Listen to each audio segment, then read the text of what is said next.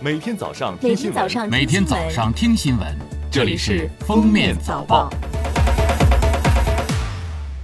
各位听友，早上好！今天是二零二零年五月十九号，星期二，欢迎大家收听今天的《封面早报》。首先来听时政要闻。五月十八日召开的中国人民政治协商会议第十三届全国委员会常务委员会第十次会议决定，中国人民政治协商会议第十三届全国委员会第三次会议于二零二零年五月二十一日在北京召开。十八号，在国务院联防联控机制新闻发布会上，国家卫健委新闻发言人米峰表示，五月十七号，全球单日新增确诊病例首次超过十万例。累计确诊病例超四百五十二万例，防输入压力持续加大，要根据境外疫情变化，适应人员往来和经济合作可能增加的情况，对入境人员、参与入境转运人员做到应检尽检，加强闭环管理，严防本土疫情。最高人民法院于五月十八日下发通知。公布了自二零二零年五月十八日起作出的国家赔偿决定，涉及侵犯公民人身自由权的赔偿金标准为每日三百四十六点七五元。十八日，最高人民法院发布七件依法严惩侵害未成年人权益典型案例。最高法表示。对侵害儿童权益的案件中，罪行严重、情节恶劣者，该重判，坚决依法重判；该判处死刑的，坚决依法判处死刑。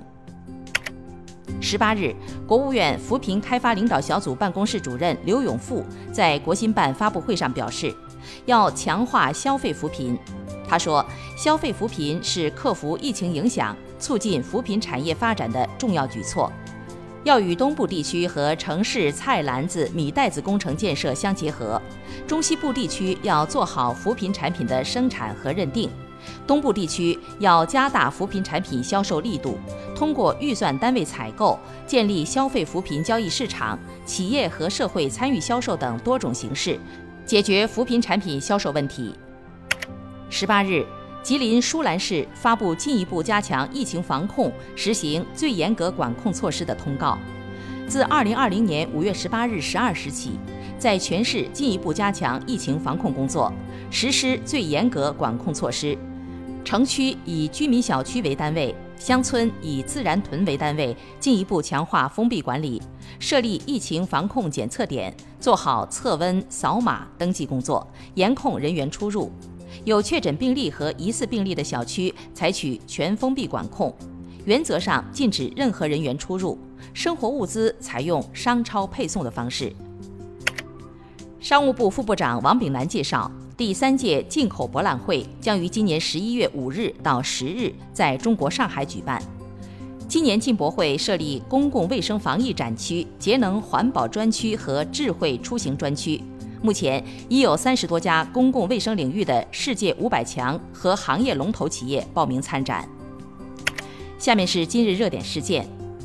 十八号，二零二零珠峰高程测量登山队队长次洛在海拔六千五百米的前进营地召开攻顶动员会，公布攻顶队员名单，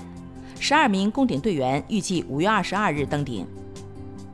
十八号，云南省教育厅发布了《云南省教育厅关于幼儿园和特殊教育学校有序开学的通知》。云南省达到开学要求的幼儿园和特殊教育学校，五月二十五日起可以开学；达不到开学要求的，暂缓开学。五月十八号，湖南张家界失联近六天的翼装飞行女大学生刘某被找到。据了解，刘某已经身亡。五月十八号，封面新闻从浙江省杭州市中级人民法院获悉，备受关注的河南女孩应聘遭拒案日前二审判决，法院驳回小严及浙江喜来登度假村有限公司的上诉，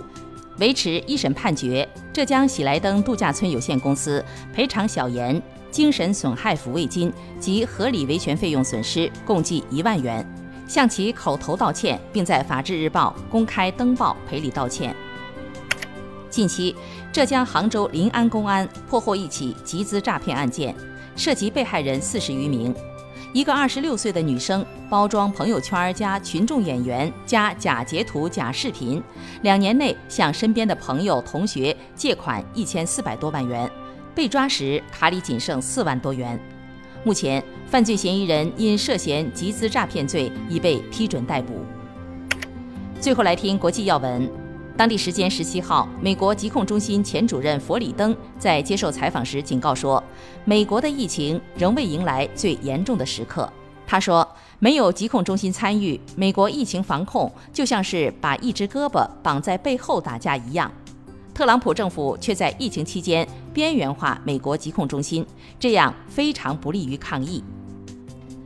据日本《每日新闻》十八号报道，日本政府正在考虑允许中国、韩国等十个国家的商业和科研人员入境，具体开放时间将根据日本国内和对象国的新冠肺炎疫情状况进行判断。目前，巴西已成为拉丁美洲疫情最严重的国家。当地时间十七号，巴西最大城市圣保罗市市长向当地民众发出警告，称如果居民不遵守社交隔离规定，该城的卫生系统将很快崩溃。感谢收听今天的封面早报，明天再见。本节目由喜马拉雅和封面新闻联合播出。